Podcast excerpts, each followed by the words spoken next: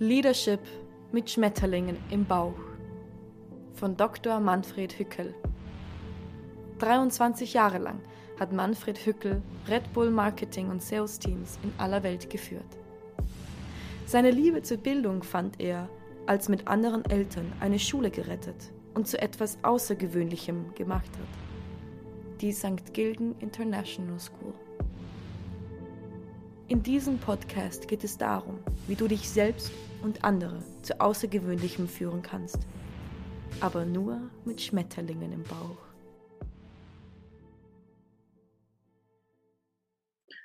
Teil 1 Leading Yourself. Episode 3. Wie Andy Holzer den Mount Everest erreicht hat, aber an der Heustadeldisco gescheitert ist. Andy es gibt keinen Sportler, der mich mehr inspiriert hat als du. Äh, wie ich zum ersten Mal von dir gehört habe, wie du deine Abenteuer aussuchst und dass du was erzählt von Schmetterlingen im Bauch, die du spürst, wenn du an deine Projekte denkst, da hast du in mir was ausgelöst. Und das erste Mal habe ich dich ja gesehen im Fernsehen, da warst du eingeladen bei, beim ORF für Licht ins Dunkel. Und ähm, da konnte man ja was ersteigern. Da konnte man ersteigern, dass man mit dir Skitour hat gehen dürfen. Und ich wollte das unbedingt haben. Und ich habe auch mitgesteigert. Und äh, am Anfang ist ein paar, ein paar hundert Euro gegangen und dann irgendwann richtig viel Geld. Aber ich wollte es unbedingt haben und ich habe es auch wirklich gewonnen. Und so haben wir uns zum ersten Mal kennengelernt und ich bereue es gar nicht. Also du bist einer der erfolgreichsten Extrembergsteiger in, in Österreich. Du hast ja die Seven Summits bestiegen, bist ein wahnsinnig erfolgreicher Autor und, und Speaker. Und für die wenigen, die das nicht wissen, ist äh, Andi Holzes ist blind. Andi kann den, den Berg nur spüren, aber viel mehr als das. Und dich möchte ich jetzt gleich mal fragen, ähm, du hast sehr lange in dir diese Vision getragen, den höchsten Berg der Welt, den Mount Everest, zu besteigen. Und dann bist wirklich im Frühjahr 1917 tatsächlich da ganz oben gestanden. Kannst du dich erinnern, wann du zum ersten Mal diese Vision gehabt hast und was du dabei gespürt hast? Wie lang war das vom wirklichen Gipfelsieg wirklich äh, entfernt? Manfred, danke. Es war natürlich im Frühjahr 2017, nicht 1917, aber in der Euphorie unseres Gefechtes äh, tun wir halt 100 Jahre dazu. Danke, dass du aufpasst. ähm, und ich musste jetzt schon im Einstieg und auch wahrscheinlich die Zuhörer vordergründig enttäuschen. Es ist oft so, es kommt meistens anders, wie man denkt. Wenn du Interviews von mir verfolgst aus dem Jahr 2005, 2008, 2010, 2012, 2013, da hat der Andi Holzer, je mehr er erreicht hat, immer heftiger auf die Fragen geantwortet, meiner Interviewpartner, ja, wann gehen Sie zu Mount Everest? Habe ich gesagt, ich, ich, ich, ich werde gar nicht zum Everest gehen. Ich brauche den Mount Everest. Also das ist jetzt überhaupt nicht etwas, was mein Plan ist und was mein Vision ist, ähm, ich, äh, ich brauche den gar nicht. Und speziell für mein Business schon gar nicht. Ich steige nicht auf irgendeinen Berg wegen irgendeinem Business. Das ist mir viel zu gefährlich und äh, viel zu heilig. Ja. Und deswegen habe ich immer gesagt, ich brauche den Mount Everest nicht. Ich habe den Mount Everest früh in den 70er Jahren zum ersten Mal in Fokus gekriegt, äh, wie diese großen Expeditionen äh, mit Reinhold Messner und äh, Peter Habel als die ersten Menschen, die diesen Berg ohne Zuhilfenahme von künstlichem Sauerstoff gegen die Meinungen der Fachleute tatsächlich ja, ziemlich unbeschadet äh, bestiegen haben 1978. da war ich gerade zwölf Jahre alt.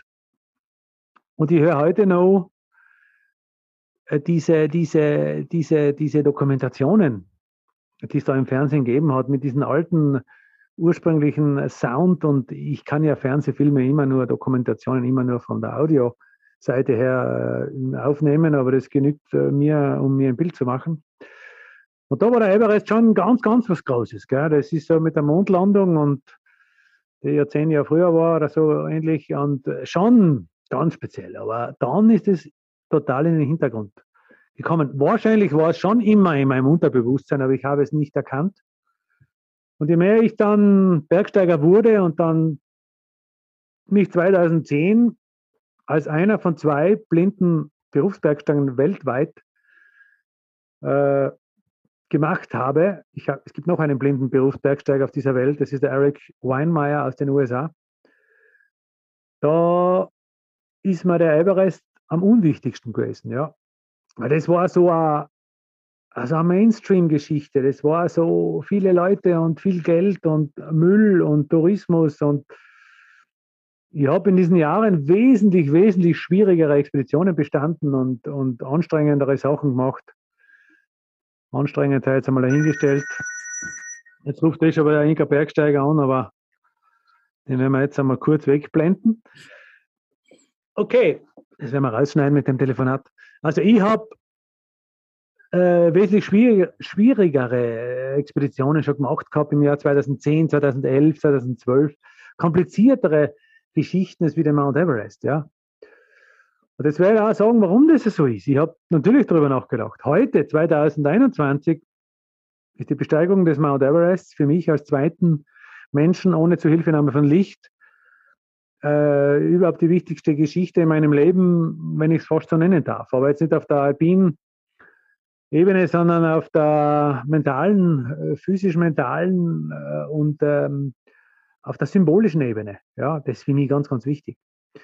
Ich weiß heute, warum ich den Berg nicht im Fokus hatte. Das möchte ich euch mitgeben. Man darf nicht immer, also aus meiner Sicht, den Fokus immer aufs äh, scheinbar wichtigste und höchste und glänzendste und gewaltigste legen, ja.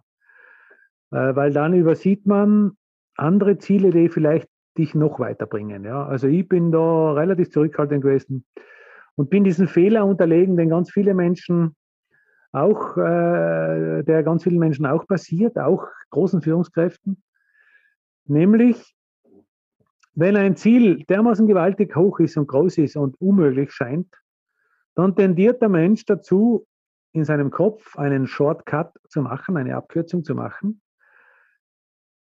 indem er einfach sagt, hey, ich brauche das gar nicht. Das ist, ganz, das ist einfach so, das machen auch die Kinder so. Ja?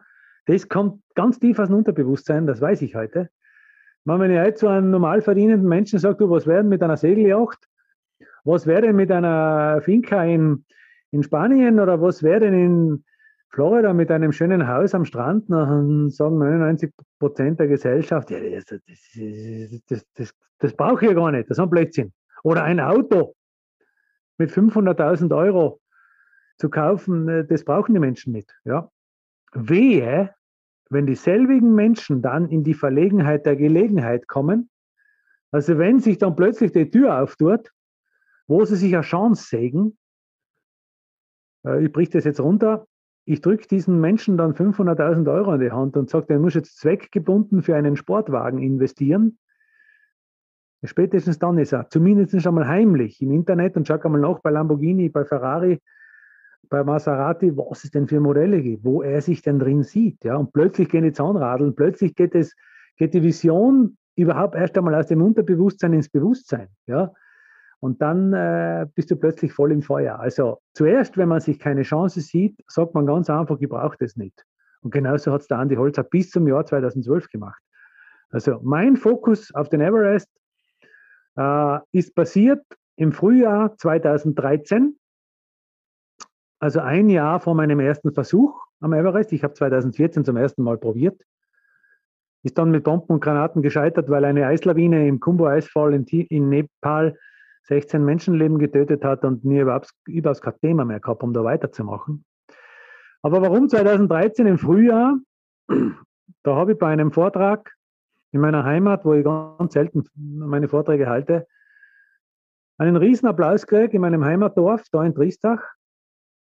Und nach dem äh, Vortrag kommt jemand auf die Bühne. Ich habe den Menschen gekannt, aber nur, äh, ja, ganz flüchtig. Das war nämlich jemand, der zehn Jahre lang im österreichischen Nationalteam Skibergsteigen äh, Österreich vertreten hat bei den äh, Weltmeisterschaften und äh, bei den großen Spielen weltweit im, im Bereich Skibergsteigen.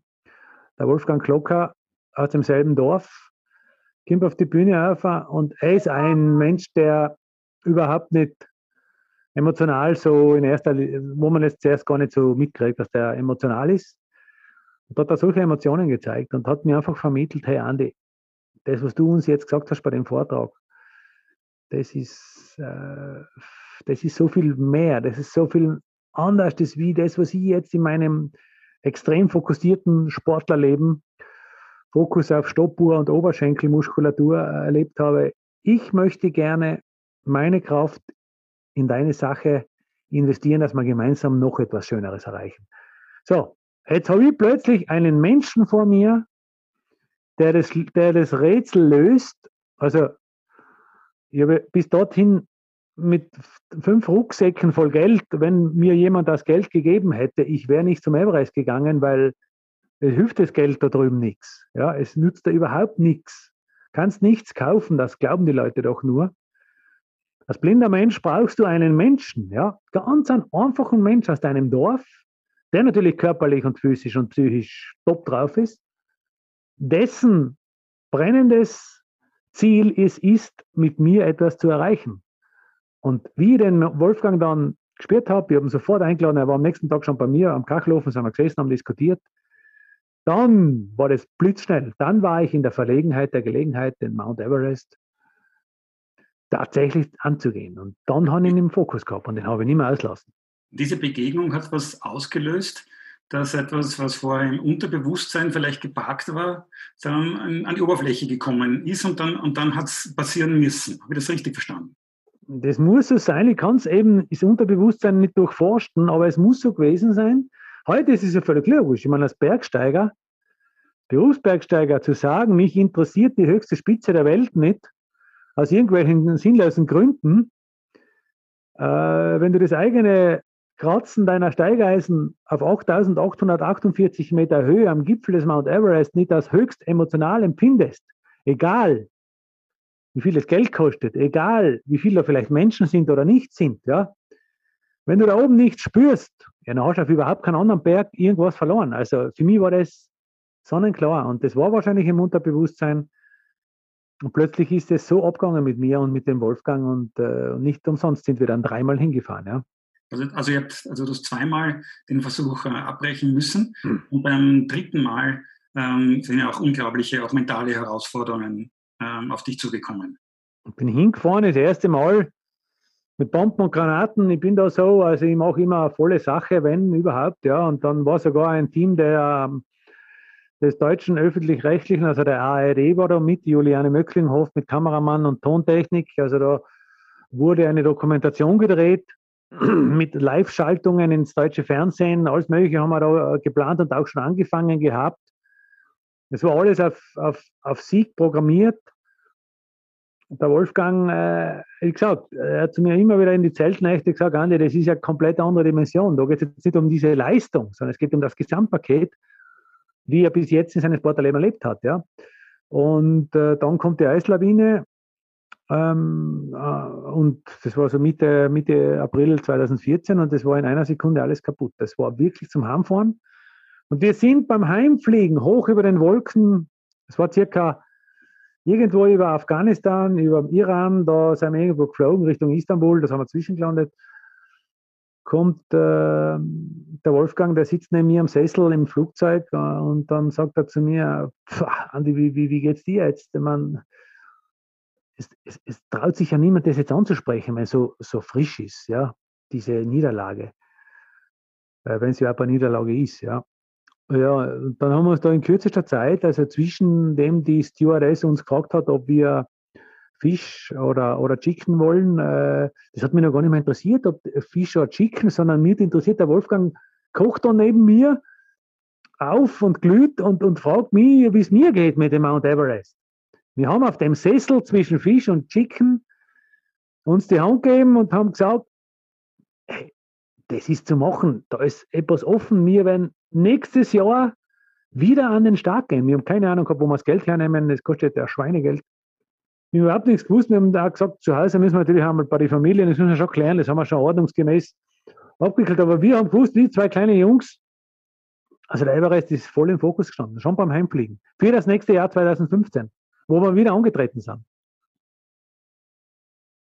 Und in dem, äh, also beim entscheidenden, also ich weiß es jetzt, es war das Jahr 2017, ähm, beim entscheidenden ähm, Versuch, ähm, da warst du ja auch emotional wahnsinnig belastet davor, warst auch nicht sicher, ob das jetzt zu dem Zeitpunkt genau das, das Richtige ist. Und wie bist du damit umgegangen? Hast du dich dann noch zurückerinnern können an diesen Handschlag und an die äh, Versuche, die du davor hattest? Ja, man muss sich einmal vorstellen, ich bin ja dann 15 wieder hingefahren, auch wieder mit Wolfgang und mit Clemens damals, der letzten Endes dann auch am Gipfel mit mir 17 gestanden hat. Äh, 15 sind wir wieder umgefahren, haben die Seite gewechselt am Everest. Ich wollte nicht mehr auf den Kumbu-Eisfall auf nepalesischer Seite, weil das russische Roulette, diese Eistürme der, der umstürzenden, das wollte man nicht mehr geben. Ich bin dann auf die Nordseite des Everest gewechselt nach Tibet, wo noch nie ein blinder Mensch hochgestiegen ist, was auch wesentlich komplizierter gefährlicher und äh, von der Infrastruktur, von der Rettungskette völlig null, also ganz andere Nummer nochmal. Ja. Habe mich trotzdem für das entschieden und äh, es passiert wieder was. Es kommt eine Magnitude von 7,9. So ein Erdbeben muss man sich einmal auf der Zunge zergehen lassen. Es ist unpackbar. Und dann sind plötzlich 9000 Menschen gestorben, ja, rund um uns herum. Wir waren auf 6400 Meter. Es war wieder zum Heimfahren, es war wieder nichts. Wir sind wieder im Flugzeug gesessen, wieder hoch über, ja, über, über dem Iran Richtung Heimat und äh, dann hat der Wolfgang nichts mehr gefragt. Und ich habe auch überhaupt kein Bedürfnis gehabt zum Fragen, was ihm geht, weil für uns war einfach für beide klar, der Fokus ist jetzt abgeschaltet, das Ziel ist jetzt quasi abgehakt, weil zweimal im Leben genügt auch fürs Alter dann, dass man sich nicht vorwerfen muss, man hat es man, man nie probiert und äh, man war wir waren auch nicht zu feig, wenn wir zweimal schon hingegangen sind. Also für uns war das wirklich abgeschlossen. Und dann ist das 15er Jahr ohne Everest zum zweiten Mal mit einem riesen Verlust in der Börse, also in der, in, in, in der Bordkasse zu Ende gegangen. Man muss sich schon überlegen, äh, man legt da ja 50.000 Dollar pro Mann auf den Tisch und äh, da, dafür bin ja ich zuständig und nicht meine Freunde, die kennen ja wieder andere Dinge. Ich kann aber das andere. Und so haben wir sich gegenseitig dorthin geholfen. War erledigt. Und dann kommt das 2016er Jahr wo das alles kein Thema mehr war. Wir haben uns das auch ausgeredet. Ich habe zum Wolfgang gesagt, ich habe den Mount Everest in den Keller gestellt. Ich habe den einfach weggetan. Das ist ganz wichtig, dass man nicht zerbricht an seinen Zielen. Ja? Ich habe 2016 Dinge erlebt, was ich, was ich nie erlebt hätte, wenn ich wieder hingegangen wäre ja, zum Everest. Ich war 2016 zum Beispiel in Madagaskar und bin zum ersten Mal in meinem Leben mit einem Kajak durch die Mangrovenwälder gepaddelt. Das war so ein gewaltiges Abenteuer. Dann bin ich 2016 in die Antarktis gefahren mit einem russischen Eisbrecher, um dort ein paar Skitouren zu gehen mit meinen Freunden. Das war so tief schürfend und äh, Everest war einfach weg, völlig uninteressant. Bis dann der Herbst 16 gekommen ist und Wolfgang mit mir klettern war, irgendwo in den Dolomiten und beim Heimfahren haben wir es wieder gespielt auf einmal und gesagt, hey, wie geht's, wie geht's dir jetzt da mit dem Thema? Jetzt haben wir ein Jahr Abstand. Und dann hat der Wolfgang gesagt, Andi, wir haben da nur ein offenes Buch, es ist noch nicht fertig geschrieben. Hey, dann haben wir uns am Abend in den Auto drin und äh, uns zwar war in einer Sekunde klar, nächstes Jahr starten wir wieder zum Everest. Keine Ahnung, wie wir es, und nur ein halbes Jahr Vorlaufzeit oder vielleicht fünf Monate. Wir haben nicht einmal gewusst, mit wem. Gar nichts haben wir gewusst, aber wir haben gewusst, wir gehen es einfach an. Und so muss man oft einmal Ziele angehen, äh, wo man überhaupt keine Rahmenbedingungen noch hat. Die Rahmenbedingungen machen uns nur nervös. Ja? Die bringen uns manchmal raus. Manchmal muss man ein Ziel angehen, obwohl es noch gar keinen Rahmen gibt. Wichtiger ist das Ziel, es wird der Rahmen. Der Rahmen ergibt sich dann, ja. Wie wir dann zum dritten Mal zum Everest angerückt sind, wieder auf tibetischer Seite. Wolfgang Clemens und ich, äh, Clemens Bichler nebenbei, auch ein, ein, ein irrsinniger starker Bergsteiger, er ist auch Zivilbergführer, Heeresbergführer sind die beiden Jungs beide, sind beide beim österreichischen Bundesheer. Äh, sonst hätten sie ja nicht zwei Jahre hintereinander äh, oder der Wolfgang drei Jahre so viele Wochen überhaupt äh, weg können von Familie und Beruf. Das war alles, äh, da waren wir unglaublich dankbar. Ja, und dann war es natürlich eine ganz andere Geschichte. Wir kommen zum dritten Mal nach Lhasa. Wir haben zum dritten Mal den Botalab besichtigt. Wir haben zum dritten Mal den Kellner kennengelernt äh, auf der Fahrt von Lhasa über Shigatse und ich weiß nicht, die ganzen kleinen Städte da heißen, äh, bis zum Basecamp. Da fährt man nochmal 500, 600 Kilometer durch das tibetische Hochland mit Geländewagen. Jetzt ist eh schon eine gute Straßen dort. Wir haben diese staubige Hütte und das Kloheißel in Dingri schon gekannt und wir haben die anderen Bergsteiger, die zum ersten Mal da sind von anderen Gruppen, die da nervös waren und alle mögen. Ähm, äh, das war so geil. Wir haben einfach alles, für uns war das wie, wie wenn wir heimkommen würden. Und es war überhaupt kein Stress. Wir haben überhaupt wir haben den Jagdtreiber gekannt. Wir haben sogar geglaubt, dass wir unsere Jagds wiedererkennen und die Jagds uns, also es war sowas von relaxed. Und da haben wir uns da teilweise sogar lustig gemacht. Äh, schau mal, heavy nervös. Wir waren vor zwei Jahren auch so nervös, haben wir gesagt. und so sind wir da losgezogen und es war überhaupt, also oh, irgendein Kamerateam oder irgendeine Mediengeschichte hat mich überhaupt nicht mehr interessiert. Ich wollte das alles nimmer. Ich habe überhaupt nichts getan, medial, null. Also einen privaten Blog hat meine Frau geschrieben. Ja, und dann äh, habe ich einfach gespielt, ja, jetzt so stark waren wir überhaupt noch nie. Es hat überhaupt noch nie so funktioniert und es war alles ein Wahnsinn und es war kein Druck mit Kameras und mit Interviews und irgendwas. Und dann ist der 21. April 2017 gekommen, wo dann ja, das große Loch unter die Viers wieder offen war, wo man reingefallen ist in ein tiefes Loch. Ja, das war nämlich dass ja, eine traurige Nachricht von, von zu Hause bekommen War noch drei Wochen, also man ist acht Wochen am Berg unterwegs und das war ungefähr eine Hälfte, noch drei, vier Wochen. Äh, ist jetzt keine Eislawine mit 16 toten Menschen gemeldet worden. Es ist auch kein Erdbeben mit über 9000 Menschen gemeldet worden, sondern es ist eine einzige Meldung aus Tristag in Osttirol gekommen über Satellitentelefon von meiner Frau, die mir gesagt hat, Andi, das haben wir also vereinbart, wir sind immer ehrlich in so einer Situation. Andi, heute Nacht hat dein Vater einen ganz einen extrem schweren Schlaganfall erlitten zu Hause und er wird wahrscheinlich 24 Stunden nicht überleben. Ja, es sind dann 20 Stunden später ist dann die Nachricht gekommen, dass er verstorben ist. Und jetzt ist der eigene, meine größte Führungskraft meines Lebens, mein Vater, neben meiner Mutter natürlich, aber der Vater ist jetzt plötzlich, also ich habe einfach gewusst, das Ziel Mount Everest ist beinhart zwischen Himmel und Erde. Das ist das ist sowas von für mein Leben bestimmend, äh, wo ich einfach ganz, ganz, ganz klar sehe, wie schmal der Grad ist zwischen Leben und Tod. Und der Mount Everest ist für mich das Symbol dafür. Als ich am Gipfel gestanden habe, habe ich so deutlich gespürt, Andi, so weit wirst du nie mehr von Mutter Erde weg sein, dass du sogar als blinder Mensch die Krümmung erkennst. Ja, das muss man sich einmal vorstellen. So weit wirst du nie mehr weg sein von der Erde, außer an deinem letzten Tag wenn du endgültig die große Reise antrittst. Genau das habe ich gespürt. Und deswegen ist der Everest für mich heute ganz was anderes, wie er vor zehn Jahren war. Also da, da geht es nicht um einen Berg, sondern da geht es um die Schwelle in eine andere Dimension. Ja? Und das ist unglaublich spannend gewesen. Hast du diese, das Gefühl dieser, dieser letzten Schritte, bis du ganz oben gestanden bist, bis du vor dieser ähm, letzten Krümmung gestanden bist, hast du das ähm, gespeichert? Kannst du das abrufen? Wie dieser ja, zuerst muss ich einmal ganz deutlich sagen, dass äh, die Meldung des Todes meines Vaters äh, einen irrsinnigen Krater in mein, in mein Boden eingerissen hat. Es war, ich habe nicht mehr gewusst, was jetzt überhaupt noch, ob ich wirklich mit dem Tod am Everest verknüpft bin, weil ich jedes Mal mit dem Tod zu tun habe, direkt. Ja? Und jetzt mit dem Tod von meinem eigenen Vater. Wolfgang und Clemens haben in der Sekunde der Meldung beide die Arme ausgestreckt, haben mich beide in seine Arme genommen, haben zu mir gesagt, ah, da waren wir gerade im Bereich von Basecamp an einer Klimatisierungstour, also auf 6000 oder 5500 Meter vielleicht.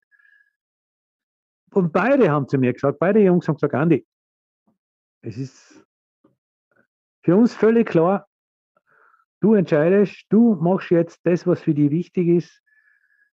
Wenn du nach Hause auf dem Friedhof jetzt gehst, dann begleiten wir dir über das tibetische Hochland hinaus in das Flugzeug nach Wien und äh, dann nach München. Ich weiß nicht, wo man hingeflogen ja, über München. Nach Hause, nach Tristach. Wir stehen gemeinsam am Friedhof. Das machen wir mit dir. Wenn du dich anders entscheidest, dass du weitergehst, dann steigen wir mit dir vom Gipfel. Es war sowas von gewaltig und äh, ich habe trotzdem nicht gewusst, wie ich mich entscheiden. Meine Mutter hat mir dann den Hinweis gegeben.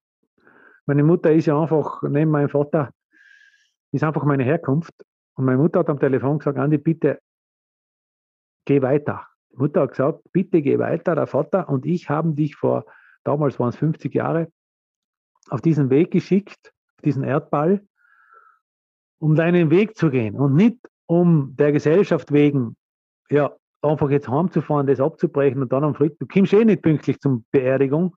Es geht sich ja gar nicht aus von der Reise her. Der Pfarrer würde dann vielleicht bei der Beerdigungsfeier sagen, äh, ja, liebe Trauergäste, und der Andi ist auch schon am Heimweg, er sitzt gerade in Istanbul am, am Airport. Also das bringt überhaupt niemand was und am allerwenigsten mein Vater. Ja? Deswegen hat meine Mutter da einfach gesagt, Andi, du kehrst da auf, bitte geh nicht heim. Sie haltet das nicht aus, sie, es bricht ihr das Herz, weil das ist der Auftrag, den ich habe von meinen Eltern, meinen Weg zu gehen. Und mein Weg geht auf die höchste Spitze dieses Planeten. Das ist einfach so. Ja? Und da habe ich so eine Kraft gekriegt. Da habe ich, da habe ich den Fokus erst so richtig eingelegt. Und da waren wir dann plötzlich eine Viererseilschaft. Das muss man sich einmal vorstellen. Clemens und der Wolfgang haben genauso wie ich, sind wir voll eingestiegen und haben meinen Vater als vierten Mann gespielt. Und heute weiß ich, ähm, äh, wenn ich in meine geistige Welt hineinschaue, dass der Vater vielleicht im, kurz vor seinem 90. Geburtstag, er war nicht mehr ganz fit, er war schon bisschen dement und nicht mehr so ganz richtig, aber er hat es natürlich voll registriert, was da passiert ist, dass der vielleicht gehen hat müssen, um mir dort oben noch mehr helfen zu können, als wie er daheim als 90-jähriger Mann sitzt und nichts mehr tun kann. Das spüre ich so. Und da sind wir noch zu viert quasi. Imaginär war der Vater der vierte Mann. Wir haben auch mit ihm immer wieder geredet und gefragt, wie, was er jetzt da meint. Nicht nur ich, sondern meine Partner auch. Das war so eine starke Kraft. Und dann sind wir bis auf eine Höhe ja, von ungefähr 8700 Meter gestiegen. Da ist die Sonne aufgegangen, also 150 Höhenmeter unterm Gipfel. Und wie ich dann gespürt habe, dass die rechte Körperhälfte im Schatten der Nacht immer noch minus 26 Grad haben wir gehabt, immer noch reif und, und gefrorene Stellen auf meinem Daunenanzug, also der Schweiß, der da durchdiffundiert und äh, der da einfach anfriert. Auf der rechten Körperhälfte und auf der linken Körperhälfte der Sonnenaufgang. Ihr müsst einfach verstehen, das ist ein Nordgrad. Wenn du einen Nordgrad hochsteigst, ist links Osten und rechts Westen. Und links im Osten geht die Sonne auf. Und die Sonne spüre ich auch als blinder Mensch als Punkt, ganz genau, speziell beim Aufgang, wenn es ja nur ganz äh, punktuell ist. Die Sonne hat nicht, so wie man es gewohnt ist, mir ins Gesicht geschienen, sondern der hat von unten auf, beim Knie unten irgendwie aufgescheint. Wenn ich einen großen Schritt gemacht habe, hat die Sonne hinterm Knie vorbei aufgescheint. Wenn ich mit dem linken Fuß nach vorne gestiegen bin, hat man die Sonne zwischen die Füße aufgescheint. Das war so gewaltig. Ich habe einfach gespürt, der ist ganz weit, die Krümmung ist links unten, also Richtung Osten. Und rechts war die tiefschwarze Nacht, die habe ich auch gespürt. Eiskalt rechts, links Bachelwarm. Auf 8750 Meter, 100 Meter unterm Gipfel, habe ich da zu den Burschen gesagt, Wolfgang und Clemens, äh, jetzt stehen wir noch mal ganz kurz zusammen, weil da habe ich zum ersten Mal in meinem Kopf dieses Ziel freigeschaltet. Man darf, also meiner Meinung nach, darf man große Ziele nicht zu früh als Erfolg freischalten. Das machen viele Menschen, die einfach sich zu früh ja, der hat sich einfach zu früh gefreut, ja. Wenn man nach dem ersten Durchgang führt, ist noch überhaupt nichts passiert, ja. Wenn du 100 Höhenmeter unterm Gipfel von Mount Everest stehst, kann da so viel passieren, ja. Aber ich habe ungefähr ja, 100, vielleicht 70 Höhenmeter unterm Gipfel, habe ich einfach gespürt, es war um 6 Uhr morgens, keine einzige Wolke, kein Wind, Bachelwarm, 26 Grad minus ist warm am Everest. Und der Zustand im Körper war sensationell. Und da habe ich das erste Mal gespürt, hey, und jetzt könnte es wirklich gehen, ja. Weil ich habe es ja vorher schon zweimal nicht geschafft. Und jetzt könnte es wirklich gehen und jetzt erlaube ich mir den Luxus, im Kopf den Sieg freizuschalten. Also, dass man es einfach realisieren darf. Und so habe ich meine zwei Männer umarmt und gesagt, hey Männer, Wolfgang ist vor mir gegangen, der Clemens hinter mir. Hey Männer, wir steigen jetzt wirklich auf den Mount Everest auf. Das, war, das waren nur 70 Höhenmeter. Ja, da sind irrsinnige Emotionen aufgekommen. Also ich habe das nur so mitgekriegt unter die Brillen und unter dem ganzen äh, Downend-Zeug hat's, äh, es hat uns einfach irrsinnig hergeschalten. Und dann habe ich gesagt, und jetzt bitte einen Gefallen, ab jetzt versuchen wir uns nur noch pragmatisch zu verhalten, nichts mehr mit Emotionen, weil wir brauchen so viel Kraft, dass wir dann aufkommen und vor allem, dass wir wieder runterkommen. Und die Emotionen kosten enorm viel Energie. Jetzt müssen wir abschalten, jetzt müssen wir umschalten, rein auf den Pragmatismus. Und so sind wir die letzten 100 Höhenmeter wie Maschinen, völlig ohne Regung, aufgestiegen, sind am Gipfel oben angekommen, völlig regungslos. Die Sherpas, ein paar Leute waren oben, an dem Tag haben wir 30 Leute am ganzen Berg getroffen, nicht mehr. Alle sind daher gesprungen und haben uns gratuliert und alles ein Wahnsinn. Wir sind überhaupt nicht eingestiegen auf das. Wir haben zum Beispiel habe ich äh, schon äh, mit meinen Burschen besprochen, wenn wir wirklich am Gipfel kommen, dann müssen wir das fotografisch und filmerisch schon gut darstellen. Wenn man einen Plan gehabt, wie wir filmen, wie wir fotografieren, wie das Gipfelfoto gemacht wird und so weiter. Mir hat das am Gipfel alles nicht mehr interessiert. Ich habe alles über den Haufen geschmissen.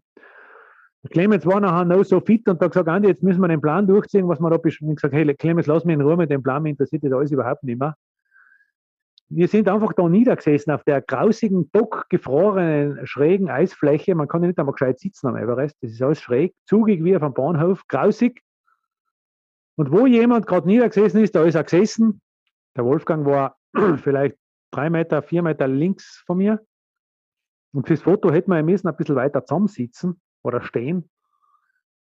Ich habe meinen Hintern nicht mehr aufgehebt und der Wolfgang auch nicht. Das hat keinen interessiert. Wir haben nie ein Foto gemacht mit so schräg um Winkel, dass es halt wohl drauf sind, die Burschen. So halbwegs ist es dann eh noch geworden, aber es hat uns nicht mehr interessiert, weil wir gewusst haben, wenn wir das Ziel realisieren wollen, das ist wie bei einer guten laufenden Aktie, die kann nur so einen hohen Stand haben, wenn du sie nicht verkaufst, hast du nicht realisiert. Das bringt da nichts. Und so habe ich gewusst, wenn wir diese Aktie realisieren wollen, dann müssen wir zu Hause in Tristach in Osttirol die Türschnalle in die Hand nehmen. Also wir müssen wieder heimkommen. Sonst hat das alles keinen Wert. Und deswegen habe ich gesagt, äh, weg mit den Emotionen, weg. Ich bin ein extrem emotionaler Typ. Wahnsinnig emotional, das ist ja meine größte Kraft, die ich habe, aber da habe ich sie ausgeschalten. Das ist wieder ein weiterer Baustein vielleicht, wie man mit ganz, ganz großen Zielen umgehen sollte.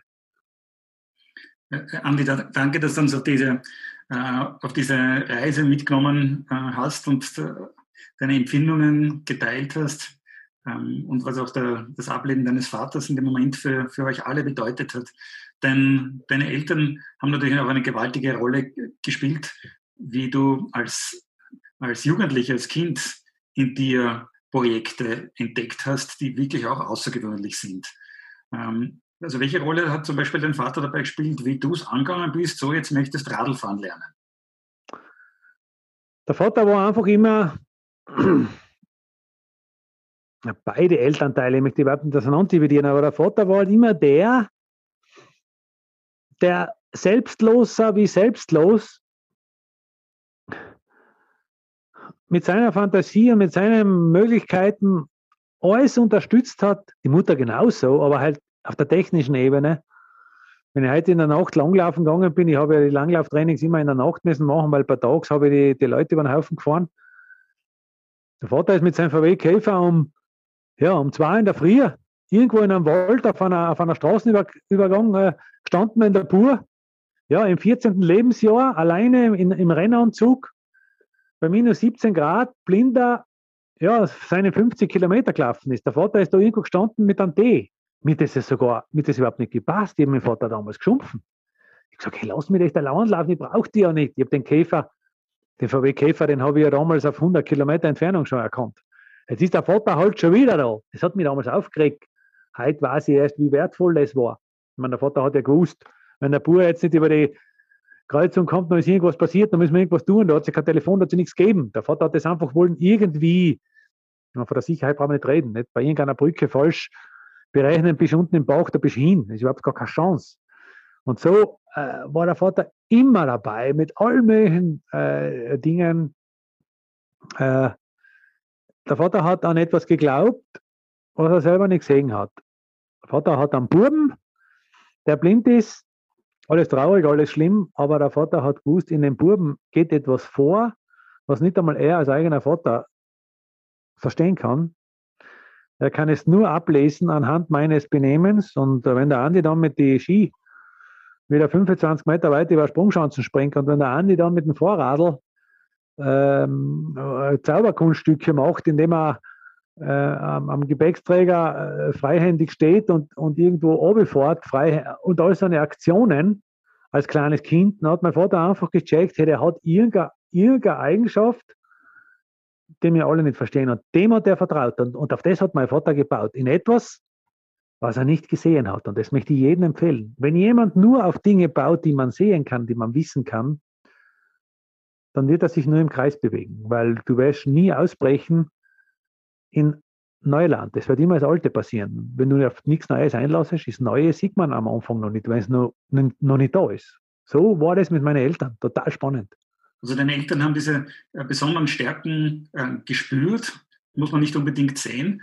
Ähm, was, wo siehst du selbst deine, deine besonderen Stärken, die dich äh, zu dem Ich sehe bei mir überhaupt keine Stärken. Ich sehe überhaupt keine, ich habe eigentlich mehr Schwächen. Na schon. Das Einzige, was ich habe, das möchte ich jedem empfehlen, viele verstehen es leider nicht. Ich habe mit 30-jährigen Menschen, mit 30-jährigen angehenden Managern schon gesprochen, die wissen gar nicht, wovon ich rede. Und ich habe mit 95-jährigen Menschen gesprochen, die mich total verstehen, wenn ich von meinem eigenen Kind spreche, das in mir ist. Es gibt den Andi Holzer, so wie wir ihn kennen, äh, von A bis Z durchgetaktet, durchgedacht, überlegt, konzentriert, äh, irrsinnig äh, fokussiert und äh, pragmatisch und natürlich auch emotional. Aber der erwachsene, über 50-jährige Mann ist ja, ja, ist ja viel zu träge, um wirklich Abenteuer erleben zu können. Es gibt dann noch einen Andi Holzer, der ist vielleicht fünf Jahre alt, der wohnt in mir und der klopft um drei Uhr morgens manchmal bei mir an, wo ich noch munter wäre und sagt, Andi, jetzt müssen wir mal wieder mal was Gescheites angehen. Also der sagt ja mir, dass wir jetzt nochmal zum Everest gehen. Weil rein, ja, programmiert und logisch gedacht hat das ja alles keinen Sinn mehr. Das dritte Mal nochmal hin. Das hat ja ich mir oft überlegt, was ist denn, wenn das wieder nicht gegangen war? Das denkt ein Fünfjähriger nicht. Ein Fünfjähriger geht einfach. Deswegen sage ich zu diesen Top-Managern auf meinen Vortragsreisen, versucht das kleine Kind in euch, ob das jetzt ein Mädel oder ein Junge ist, spielt gar keine Rolle, am Leben zu erhalten. Man muss das pflegen, man darf das nicht außer Acht lassen. Es gibt 30-jährige Manager, wo der schon lange gestorben ist, der kleine Bur, und es gibt 95-Jährige. Ich, kann nur zum Beispiel äh, Professor Gemacher, der Ernstl Gemacher, ja, also, ich glaube, er war ein Sozialökonom, der hat äh, viele Politiker beraten und war eine ganz große Nummer in Österreich über 90-jährig, habe ihn kennengelernt. Der hat zum Beispiel bei einem Vortrag von mir, ähm, es ist jetzt auch schon 15 Jahre her, er ist leider Gottes jetzt verstorben, der hat vor 15 Jahren schon in Wien nach meinem Vortrag im Applaus, ist er auf die Bühne aufgerannt mit seinem Rucksack und mit seiner kleinen Gestalt, er ist ganz ein kleiner, äh, eher kleinerer Mann gewesen, hat mir das Mikrofon aus der Hand gerissen und hat in das Mikrofon hineingebrüllt zum Publikum hinaus ich habe ihn verstanden, hat er geschrieben. Ich habe den Andi verstanden. In Wirklichkeit hat er gesagt, sind wir alle Blind Climber. Wenn wir wirklich was, wenn wir wirklich was Neues entdecken wollen, dann müssen wir Blind Climber sein. Ja, da müssen wir in Dunkeln tappen können, da müssen wir uns getrauen, müssen wir uns einlassen auf die Dunkelheit, auf die Unbekannte. Nur dann hast du Chance, ein neues Land zu entdecken. Und das ist genau das, was ich meine. Beim Professor G. Macher beim Ernst äh, ist der Schalk mit 90 Jahren noch bei den Augen ausgestanden. Also das, das meine ich damit. Der hat den kleinen Buben bis zum Schluss gehabt. Und den müsst ihr euch aufbewahren. Der bringt euch voran. Andi, du hast mir mal äh, erzählt, ich weiß nicht, ob der, der, äh, der, der, kleine Bursch in uns drinnen war, der, der euch angetrieben hat. Ähm, du hast ähm, ein Projekt gestartet mit deinen Freunden, äh, eine Heustadeldisco zu, äh, zu betreiben. Und ähm, ich finde das so eine großartige Geschichte. Wollte ich fragen, ob du auch nochmal mit uns, mit uns teilst, ähm, weil es auf der einen Seite ein, äh, ein, großartiges Projekt ist, aber auf der anderen Seite, finde ich, kannst du so herrlich selbstironisch sein, wenn du, wenn du das erzählst. Ihr müsst einfach verstehen, ich sehe mich nicht als den blinden, eingeschränkten, äh, körperbehinderten äh, Menschen, der ich aber bin. Ja? Äh, pragmatisch, statistisch bin ich das natürlich. Ich habe auch am Mount Everest nicht den Glocker Wolfgang und den Clemens Bichler als Spitzenalpinisten sehenden Auges und ich als Blindenbergsteiger gesehen. Äh, ich habe das immer von außen betrachtet, vom ersten Tag meines Lebens. Ich habe habe die Blindheit als eines von vielen Barrieren gesehen. Am Mount Everest reden wir vom Wetter, reden wir von Eisverhältnisse, reden wir von Eis- und Steinschlag, reden wir von Sauerstoffmangel, reden wir von Ernährung, reden wir von Sturben, reden wir von Blindheit, reden wir von Gletscherspalten, reden wir vom Absicher. Also viele, viele Themen. Und für ein Thema, Blindheit, weil es war immerhin der erste Mensch, ja, der sich über die Nordroute am Mount Everest bewegt hat. Neben Eric Weinmeier bis zum heutigen Tag der zweite blinde Mensch, der Top of Everest erreicht hat. Gerade zum Vergleich, äh, Menschen ohne Zuhilfenahme von künstlichem Sauerstoff äh, gibt es mittlerweile über 200, die das geschafft haben. Ich möchte das jetzt nicht in Erwertung stellen, aber nur damit man sich einfach überlegt, äh, da ist schon was dabei. Ja, es ist schon irgendeine Besonderheit, weil sonst wären da schon mehr Blinde. Es gibt auch einige Blinde, die probiert haben. Ein Nepalese war es ja, ein Chines probiert schon immer wieder, Australier hat es probiert. Es ist gar nicht so einfach, ja, in dem Zustand. Viele Blinde machen vielleicht den Fehler, dass sie eben die anderen zuständig für ihre Blindheit machen. Ich habe am Everest keine Minute meine Blindheit abgeschoben und gesagt, hey, ihr seid die Sehenden, ich bin der Blinde, ihr müsst das machen. Da wären wir nicht am Gipfel kommen und schon gar nicht mal nach Hause. Ich habe am Everest einfach gewusst, ich bin der Spezialist für die Blindheit. Ich weiß, wie man diesen blinden Körper, egal wenn der Körper auch kehrt, es könnte ein Wolfgang sein Körper auch gewesen sein, ja. Es war halt zufällig meiner. Ich bin der Einzige im Team, der am besten weiß, wie ein blinder Körper über Gletscherspalte springt. Wie ein blinder Körper dieses und jenes macht. Wie ein blinder Körper im Sturm die Steigeisen anzieht, ohne dass ein anderer hilft. Da oben kann da keiner mehr helfen. Ich bin der Einzige, der weiß, wie ein blinder Körper die Suppe löffelt, ohne sich anzutrenchen. Ja. Wie ein blinder Mensch dieses. Äh, so habe ich das auch als kleiner Junge gesehen. Und so war ich ein kleiner Bur im Dorf mit dem Fahrradl, mit den Ski, mit den Sprungschanzen, mit allen möglichen Ideen. Und da war nicht der Andi, der Blinde und die anderen die Sehenden, sondern ich war halt ein Spezialist für das Thema. Und so haben wir natürlich alle normalen Träume von allen anderen, habe ich mit meinen Freunden auch durchgezogen. Natürlich wollten wir irgendwann dann diese Diskothek haben. Es gibt ja bei uns, damals hat es das ja alles nicht so gegeben. Elektrisch, äh, elektrisch sage ich, ähm, äh, auf, am, am, Punkt der, der, der, Elektronik und der, der Technik war ich immer schon affin und äh, ich habe einfach gesagt zu meinen Jungs, jetzt bauen wir mal sowas. Jetzt machen wir mal das Wochenende, machen wir mal eine gescheite Bude.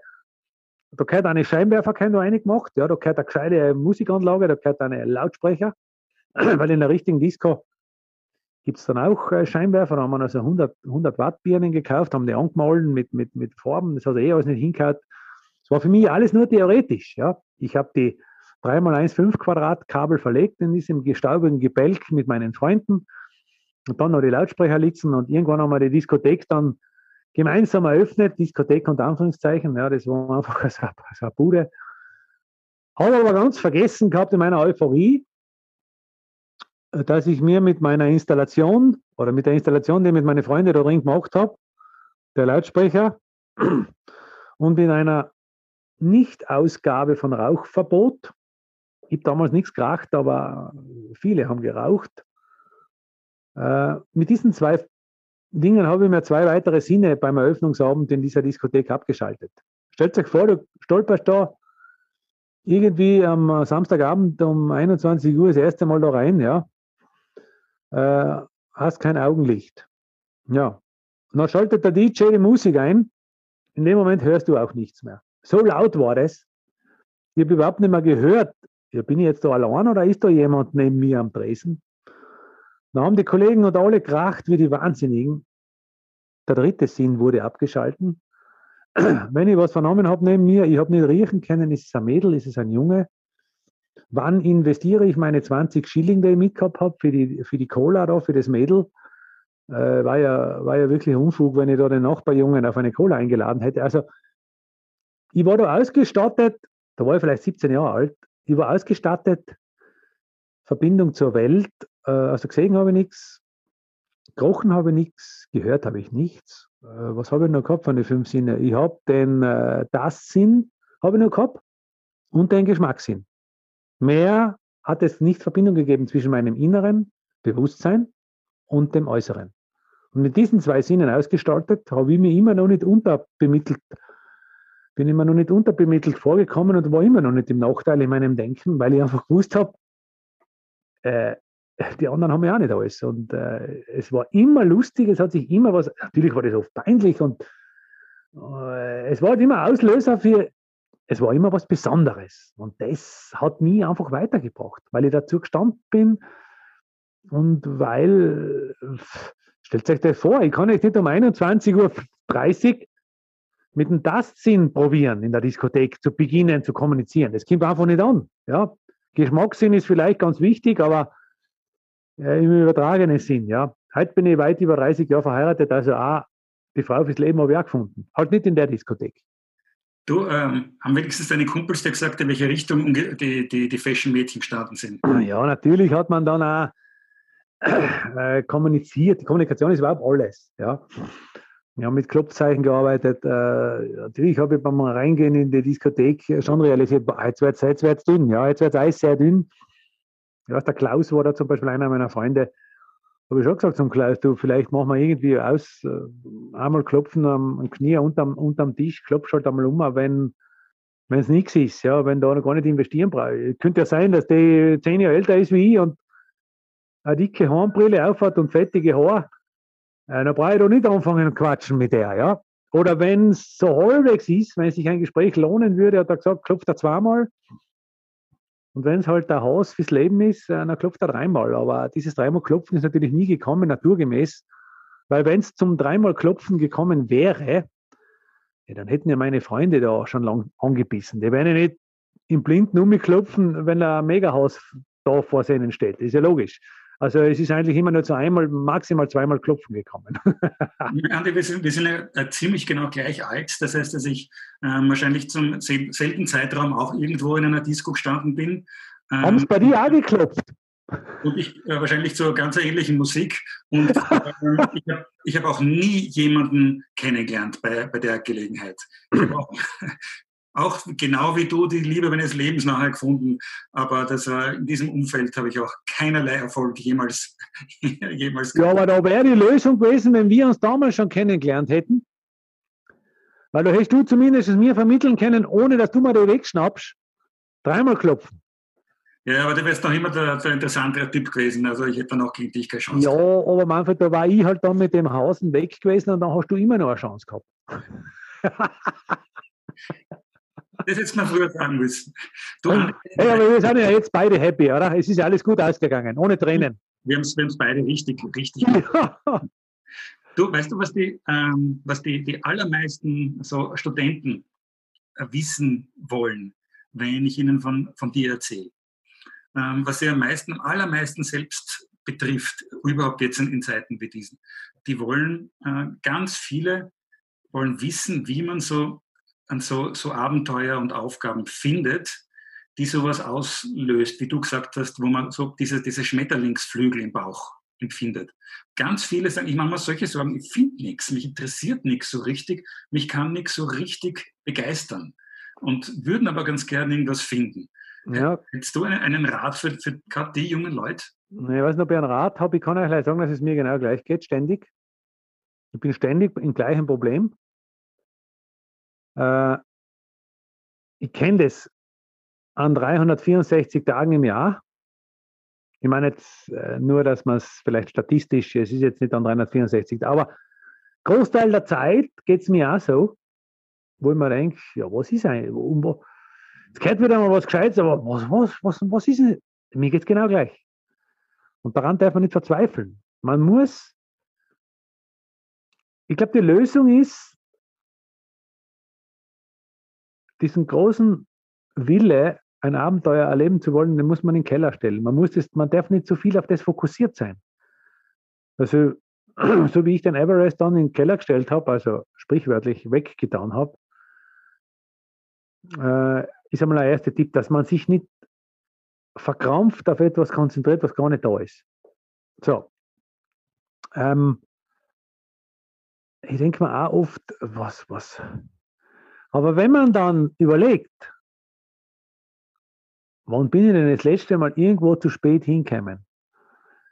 Wann hat mir denn das letzte Mal irgendein Termin unglaublich geärgert oder wollte den Termin nicht haben oder. Das sind meistens Situationen, wo ich genau da gewesen bin, wo ich hinkehre. Also, wenn ich, wenn ich im Unterbewusstsein, das ist ja noch gar nicht bewusst, schon auf der richtigen Fährte bin und plötzlich ruft jemand an und sagt, du geh mal einen Kaffee trinken, in dem Moment reißt er mir aus meinem Projekt schon wieder raus. Das Projekt wird mir aber erst Tage und Monate später bewusst. Aber wenn du in der Entstehung von außen her gestört wirst und mit jemandem einen Kaffee für einen Smalltalk, dann wird das Projekt nicht mehr entstehen können. Also äh, man muss sich manchmal wirklich in die, in, in, die, in die Ruhe, in die Einsamkeit setzen. Bei mir ist es meistens, dass ich mir am Abend, wenn, ich, wenn, wenn nichts ist, oft einmal um 20 Uhr schon ins Bett lege, aber ohne Fernseher bitte, ohne nichts. Und einfach so Tagträume, einfach so dahin überlegen, dann schlafe ich wieder ein bisschen ein oder ich werde mal unter, dann ist es 21 Uhr. Äh, du musst der Chance eine Chance geben. Wenn du ständig berieselt wärst von den Medien, gibst du deiner eigenen Chance keine Chance. Und ich rede von dem kleinen Jungen, die kleine Stimme, die in dir schon immer wieder ruft und die dir genau sagt, was es ist. Aber es wird halt immer über, übertönt von WhatsApp, von Status, von Facebook-Meldungen, von Telefonaten, von Medien und äh, jetzt, was seit einem Jahr läuft, möchte ich jetzt nicht einmal ansprechen. Das ist ja alles absolut kontraproduktiv, ja. Äh, aber gibt es eigentlich manchmal den Luxus, auch im größten Stress, geht es einfach einmal um 20 Uhr liegen. Na, liegst halt bis 23 Uhr äh, nutzlos, aber es ist überhaupt nicht nutzlos. Das glauben die Leute ja nur da könnte ich ja arbeiten, da könnte ich ja dieses machen. Aber wenn du einfach einmal deinen Körper überforderst mit Ruhe, dann kommen die Projekte. Und äh, kann das sein, dass die Projekte dich dann finden und nicht um. Die haben nur die Chance, dich so zu finden, sonst geht es gar nicht. Dass da jemand anruft und genau das dir vorschlägt, was dir gerade, das ist ja mehr wie ein Zufall, das gibt es ja gar nicht. Nein, ähm, Andi, danke dir vielmals. Das ist nämlich die perfekte Überleitung für äh, das Thema, was, was wir in der nächsten Episode dann besprechen wollen. Da möchten wir genau darauf eingehen, ähm, wie wir alle unsere, eben diese Projekte oder diese Abenteuer finden können, bei denen wir die Schmetterlinge im Bauch fühlen und auch, wie man sie dann Wirklichkeit werden lassen. Ich möchte, ich möchte noch einen Satz dazu sagen. Ich werde und auch ihr werdet immer wieder gefragt, Andi, was ist das nächste Projekt? Andi, wann geht es wieder los? Das sage ich immer wieder, das habe ich auch schon vor dem Everest oft gesagt. Mein nächstes Projekt ist den Luxus, mir zu erarbeiten, kein Projekt zu haben.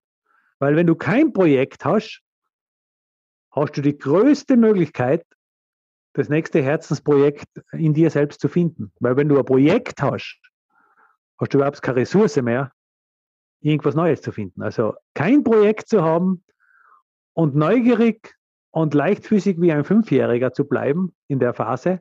Um 20 Uhr schlafen gehen, das müssen nämlich die Fünfjährigen auch, ja. Manchmal nicht jeden Tag, ja.